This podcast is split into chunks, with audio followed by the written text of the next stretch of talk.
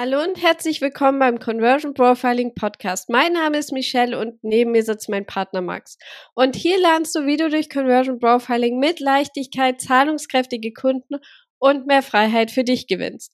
Und heute geht es um das Imposter-Syndrom und es verfolgt viele Selbstständige tagtäglich und du kennst es vielleicht auch unter dem Hochstapler-Syndrom und das ist einfach das Gefühl, dass du nicht gut genug bist, dass du die Sachen, die du leistest, nicht gut genug machst, dass du Selbstzweifel über dich selber hast und über deine Leistung und dass du einfach so ein Gefühl hast, als wärst du ein Schwindler oder Blender. Also, dass du die Leistung, die du erbringst, gar nicht wirklich weil du es kannst machst, sondern weil es halt irgendwie aus dem Glück heraus war oder so. Und es kommt einfach sehr stark auch von einem geringen Selbstvertrauen in die eigene Leistung, in das eigene Können und dass du dir einfach auch nicht genug zutraust, dass du dir einfach sagst, naja gut, ich kann das ja nicht so gut. Warum, warum soll ich das dann überhaupt machen können?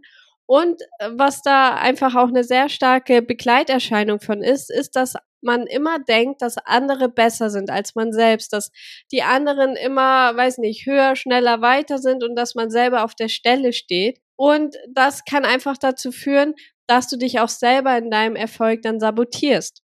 Ja, und ich muss sagen, dass es tatsächlich auch eine Sache ist, womit ich immer noch kämpfe und auch gerade am Anfang, wo wir uns selbstständig gemacht haben, wo wir einfach geile Kundenergebnisse gebracht haben und trotzdem jedes Mal so eine Stimme im Kopf war, die dann gesagt hat, ja, vielleicht war das nur Glück oder war das Zufall. Und irgendwie wird's dann auch tatsächlich irgendwann ein bisschen besser, wenn du tatsächlich merkst, okay, wir haben das so viele Kunden betreut, alle hatten geile Ergebnisse, dass du langsam quasi auch dieses Selbstvertrauen hast und kommst langsam auch dazu. Aber es ist tatsächlich so, dass es bei sehr, sehr vielen einfach so tief verankert ist und ich fühle das tatsächlich sehr ähm, stark und merke das auch tatsächlich bei mir selber einfach. Und deswegen wollten wir einfach die Folge machen, weil ich glaube, dass es einfach auch sehr, sehr viele Leute zutrifft. Dann ist die Frage, wie erkennst du das Imposter-Syndrom? Und das erste habe ich schon ein bisschen angesprochen, nämlich, dass du tatsächlich merkst, dass du oder das Gefühl hast, dass du Dinge nur aus Glück erreichst oder aus Zufall und nicht, weil du wirklich gut bist. Das heißt zum Beispiel, dass du die Leistung, die du für Kunden erbringst, einfach, dass es ein Zusammenspiel von verschiedenen Umständen war, aber nicht wirklich, weil du weißt, was du tatsächlich tust. Und das be wird begleitet meistens von einem extremen Perfektionismus, dass du sagst, okay, ich muss alles doppelt und dreifach checken, damit ich es abliefere und ich muss, ich muss wirklich alles perfekt machen. Und wenn da ein kleiner Fehler ist, dann ist es wirklich eine heftige Sache und da kommt so eine Frustration hoch, wenn dann mal irgendwas falsch ist. Und meistens ist es halt einfach so, dass du tatsächlich eigentlich weißt, was du kannst, aber jedes Mal, wenn du quasi rausgehst mit deinem Expertenwissen zum Beispiel, dass du irgendwie so das Gefühl hast, du stellst dich nach außen hin besser da, als du eigentlich bist, obwohl du es eigentlich tatsächlich bist. Und da kommt immer so eine Diskrepanz auf, weil du eigentlich ja weißt, was du kannst, aber irgendwie es nicht wirklich akzeptieren kannst. Und das ist ganz, ganz äh, strange. Und meistens ist es auch so, dass wir dadurch auch tatsächlich unser eigenes Wohlbefinden opfern. Und da kann ich wirklich ein Lied davon singen, um die mehr Arbeit zu erledigen. Also, dass man wirklich sagt, okay, eigentlich wollte ich jetzt heute mal früher Feierabend machen, aber nee, ich muss das jetzt erledigen, das muss jetzt schnell raus. Und du arbeitest, arbeitest, weil du dir auch selber vielleicht so ein bisschen sagst, okay, wenn ich mehr arbeite, dann bin ich mehr. Und das kommt auch einfach oft dann schlussendlich zu einem Burnout, das ist, dass du ne, so eine depressive Stimmung hast, dass du einfach ausgelaugt bist und gar nicht mehr kannst, weil du dich so sehr in deinem eigenen Rad sozusagen, also dein Rad durchgebrannt ist, weil Burnout kommt ja quasi von den Autos, wenn du sozusagen die Räder durchdrehen lässt und du kommst nicht wirklich von der Stelle und dieses Gefühl macht sich dann sozusagen breit, obwohl du jeden Tag einfach richtig Gas gibst.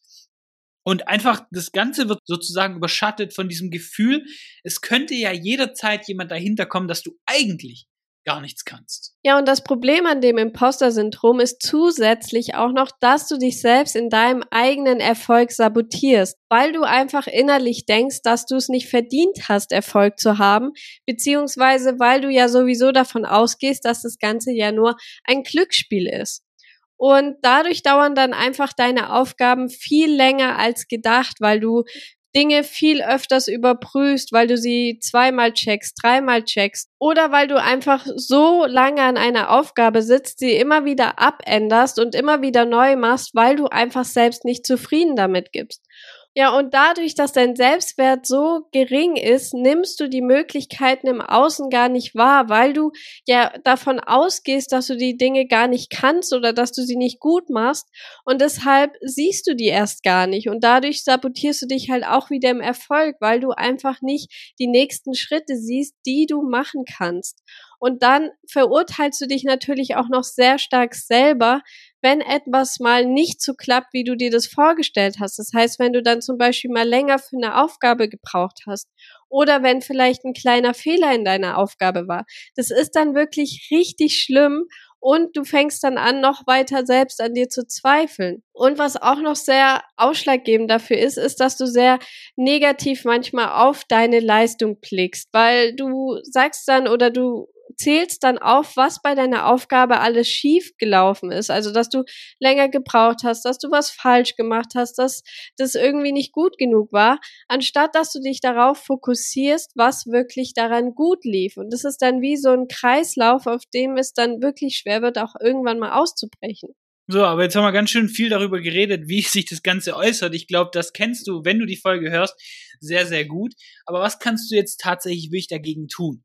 Und das erste ist, dass du tatsächlich auch an deinem eigenen Selbstwert arbeiten musst, weil das Hochstapler-Syndrom ist ja tatsächlich, weil du einfach das Gefühl hast, du bist nicht so gut, wie du dich zum Beispiel nach außen gibst. Und dass da jemand nach dahinter kommen könnte, dass du ja eigentlich voll der Hochstapler bist. Du kannst ja gar nichts sozusagen. Und dementsprechend, das ist auch eine Selbstwertproblematik. Das heißt, du musst da einfach das Vertrauen in dich selber, dein, das Vertrauen auch in deine eigenen Skills, dein eigenes Können stärken. Und das machst du zum Beispiel, indem du einfach bessere Kundenergebnisse lieferst, dass du regelmäßig einfach dir deine Erfolge auch zum Beispiel aufzeigst, dass du einfach siehst, okay, guck mal, hey, die Kunden haben Erfolge, ich habe Erfolge und so weiter. Und dir dadurch sozusagen auch ein bisschen ein Stück weit dein Selbstwert nach oben bringst. Das ist natürlich nicht immer gut, das immer nur vom Außen zu machen. Wenn du zum Beispiel Abnehmcoach bist und du hilfst anderen Leuten tatsächlich beim Abnehmen und die Leute sind verfressen, sie gehen nicht ins Fitness und sie nehmen nicht ab, dann ist das ja nicht deine Schuld, dass sie nicht abnehmen. Deswegen ist es immer mit Vorsicht zu genießen, das von außen zu holen. Aber trotzdem kannst du dich mal fragen, hey, guck mal, was habe ich denn zum Beispiel für Kunden gemacht? Was für Ergebnisse haben die? Und dir da einfach sagen, auch selber sagen zu können, guck mal, das funktioniert da, was ich schon weiß.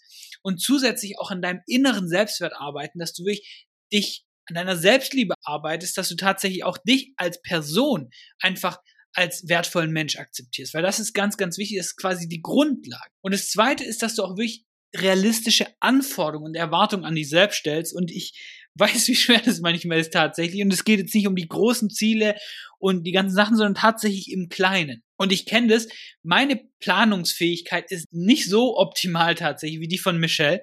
Und trotzdem plane ich dann zum Beispiel meinen Tag und habe meine To-Do-Liste und ich pack mir dann so viel rein und sage zum Beispiel, okay, bis um eins werde ich damit fertig. Und dann merke ich, dass ich irgendwie nur die Hälfte geschafft habe. Und dann bin ich enttäuscht von mir selber und dann arbeite ich noch länger und noch länger, damit es quasi fertig wird. Und dementsprechend solltest du die realistische Anforderung setzen und lieber weniger quasi machen, weniger Anforderungen machen, aber die solltest du erfüllen und dann kannst du immer noch mehr machen sozusagen. Und dann hast du auch ein viel besseres Gefühl da.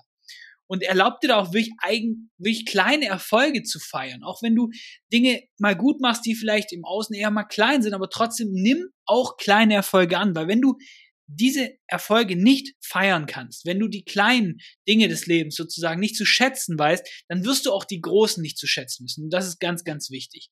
Und dementsprechend kannst du dir immer auch ins Gedächtnis rufen, was du wirklich auch schon erreicht hast und wo du bisher quasi, wo du herkamst, wo du bis aktuell bist. Weil jeder hat eine Transformation durchlaufen, jeder hat quasi seine Dämonen bekämpft, jeder hat, ist weitergekommen im Leben und das musst du dir einfach regelmäßig vor Augen führen, indem du zum Beispiel ein Erfolgsjournal hast, indem du zum Beispiel sagst, hey, guck mal, das sind die Wins, die ich jetzt die Woche hatte oder dieses Jahr hatte. Und was dir da auch super hilft, ist, dass du in deinem Alltag nach Beweisen suchst, die tatsächlich bestätigen, was du alles leistest. Weil der Verstand, der will einen oft einen Streich spielen und redet uns selbst ein, dass wir viel falsch machen, dass wir immer Sachen zu spät abliefern und keine Ahnung was, obwohl das gar nicht stimmt. Und deshalb suche dir tatsächlich Beweise. Zum Beispiel, wenn du Kundenfeedback bekommst oder Testimonials und die wirklich sagen, hey, ich finde deine Arbeit gut, ich finde deine Texte gut, ich finde deine Creatives gut, wie auch immer und nehmen das auch an. Also du darfst es dann nicht quasi so abtun und sagen, ja, das war jetzt irgendwie Glück, dass das äh, gut war, sondern nimm es an, du hast das geschafft, du hast das geleistet und das war super so, wie du es gemacht hast. Was dir da auch super gut immer hilft, ist, wenn du so kleine Post-its an deinem Arbeitsplatz platzierst, wo du dir einfach solche Sachen wieder ins Gedächtnis rufst, wo du dir einfach aufschreibst, an was du dich tagtäglich erinnern möchtest und dadurch, dass du sie dann immer siehst, brennt sich das irgendwann so in deinem Unterbewusstsein ein, dass das da einfach auch bleibt. Und was auch noch ein super Tipp ist, ist eine Ergebnisliste zu führen, weil wie schon gesagt, wir vergessen oft mal gerne, was für eine Transformation wir durchlebt haben oder was für einen Sprung wir auch in unserer Persönlichkeit oder in unserem Business gemacht haben und schreibe dir da einfach immer auf, was sich verändert hat, wo du dich auch verändert hast, wo du mittlerweile viel selbstbewusster ähm, geworden bist oder wo du vielleicht auch richtig tolle Ergebnisse geliefert hast. Weil wenn du dir das dann immer mal wieder ins Gedächtnis rufst, gerade auch in so Phasen, wo es vielleicht bisschen schlimmer ist, dann hilft dir das sehr gut, da auch wieder rauszukommen. Genau, und ganz, ganz wichtig ist wirklich, dass wir unseren eigenen Wert nicht danach definieren, was im Außen aktuell ist, sondern tatsächlich von innen. Es ist eine coole Sache, wenn du tatsächlich zum Beispiel für Kunden geile Ergebnisse bringst und dass du, dass es dadurch natürlich einen Einfluss auf deinen Selbstwert zum Beispiel hat, dann ist es super. Aber du solltest deinen Wert, deinen persönlichen Wert, den du als Mensch hast, nicht danach richten, wie dein aktuelles Außen aussieht, was im Außen ist, also wie erfolgreich du bist, wie viel Geld du auf dem Bankkonto hast, sondern wer du als Person bist, dass du tatsächlich Mehrwert lieferst für die Leute, dass du ein guter Mensch bist an sich. Und wenn du das machst, dann wird auch irgendwann das Imposter-Syndrom weniger, wird vielleicht nie ganz verschwinden, aber es wird dafür sorgen, dass du tatsächlich auch deine eigene Leistung tatsächlich anerkennen kannst und einfach auch mehr Erfolg in dein Leben ziehst. Und das war's auch schon wieder mit dieser Folge. Und ganz wichtig, wenn dir der Podcast gefällt, dann kannst du ihn gerne jetzt abonnieren. Und damit hören wir uns auch schon in der nächsten Folge. Mach's gut.